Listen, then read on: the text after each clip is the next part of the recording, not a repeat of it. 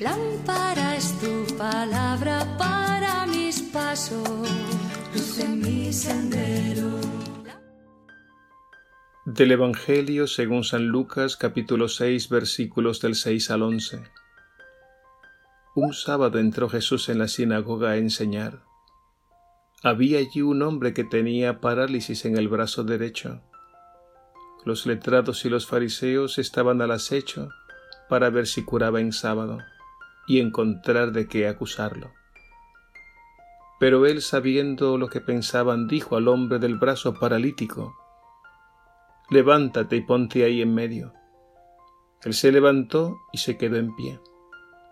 Jesús les dijo, Les voy a hacer una pregunta. ¿Qué está permitido en sábado? ¿Hacer el bien o el mal? ¿Salvar a uno o dejarlo morir? Y echando en torno una mirada a todos, le dijo al hombre, Extiende el brazo. Él lo hizo y su brazo quedó restablecido. Ellos se pusieron furiosos y discutían qué había que hacer con Jesús. Palabra del Señor. Gloria a ti, Señor Jesús.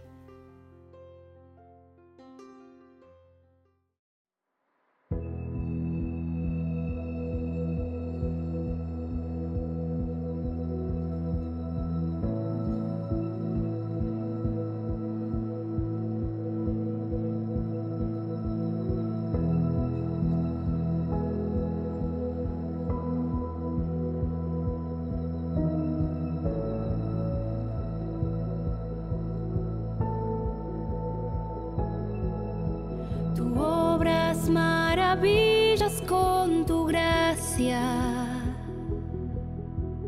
Nada es imposible en tus manos. Ven hasta lo más hondo de mi ser.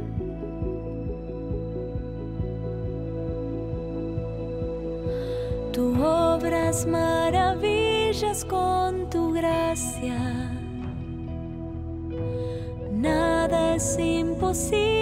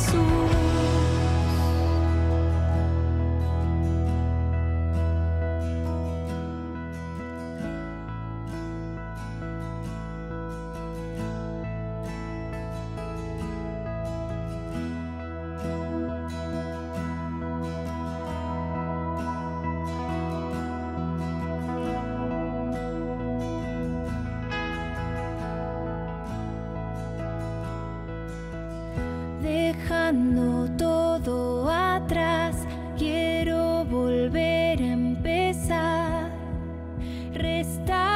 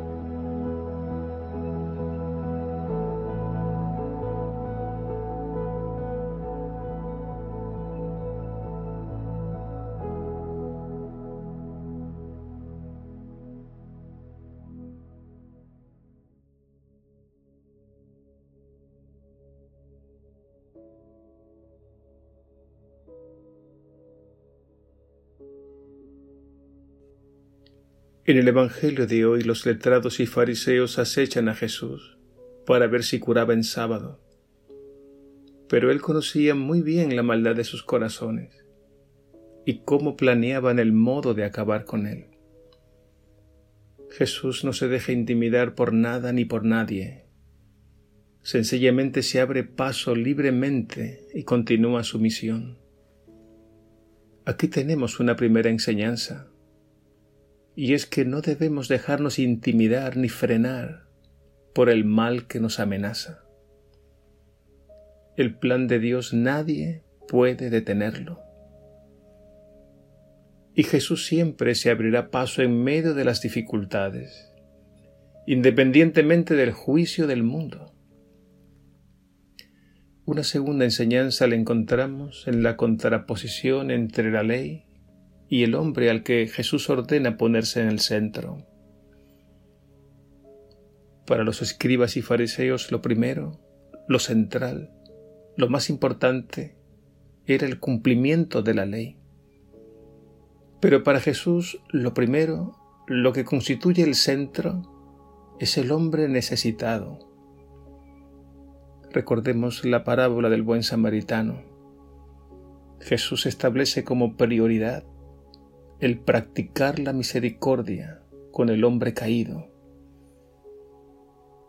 Jesús nos revela que la persona en su fragilidad y pobreza está en el centro, es decir, en el corazón del plan de Dios. Y esto es así, porque el Dios que Jesús revela es ante todo Padre, Madre, que ama con entrañas de misericordia a sus hijos e hijas, y está dispuesto a sacrificarlo todo para salvarlos. De ahí la pregunta de Jesús, ¿qué está permitido en sábado? ¿Hacer el bien o el mal? ¿Salvar a uno o dejarlo morir? Jesús da la cara por aquel hombre que simboliza o representa a la humanidad caída. Y por ese gesto de colocarlo en medio y curarlo, se ganó el odio de las autoridades, que ya comienzan a maquinar el modo de acabar con él. Una tercera enseñanza la podemos ver en la autoridad de Jesús. Jesús es quien da la orden, cuestiona a las autoridades y realiza el milagro. La gente percibe en Jesús una autoridad superior por lo que dice, es decir, por el poder y la sabiduría de sus palabras y por lo que hace, sus milagros y gestos. Y de este modo revela el corazón misericordioso de Dios. Los escribas y fariseos se preocupaban excesivamente por su imagen y prestigio social y despreciaban a la gente. Se quedaban en la letra de la ley y no llegaban al espíritu de la ley. Pero Jesús ha venido como el Salvador de la humanidad y nos ha revelado que el verdadero Dios tiene un corazón misericordioso, que siempre está al lado del que sufre, del caído, del necesitado de redención.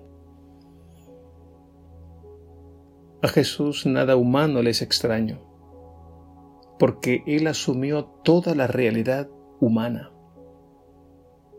Y sólo desde Él, desde su persona, desde su humanidad, podremos encontrarnos con el verdadero Dios. Como dijo un teólogo, Jesús fue tan humano tan profundamente humano que un humano así solo podía ser Dios.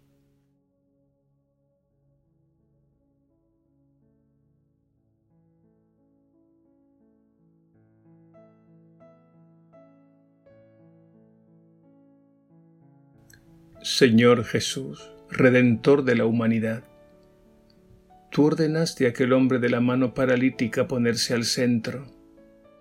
De este modo enviaste un mensaje, que todo ha de ordenarse al bien de la humanidad necesitada de vida y redención, que no antepongamos nada a este fin, más bien que nos entreguemos generosamente a la misión que nos has confiado en favor de nuestros hermanos y hermanas.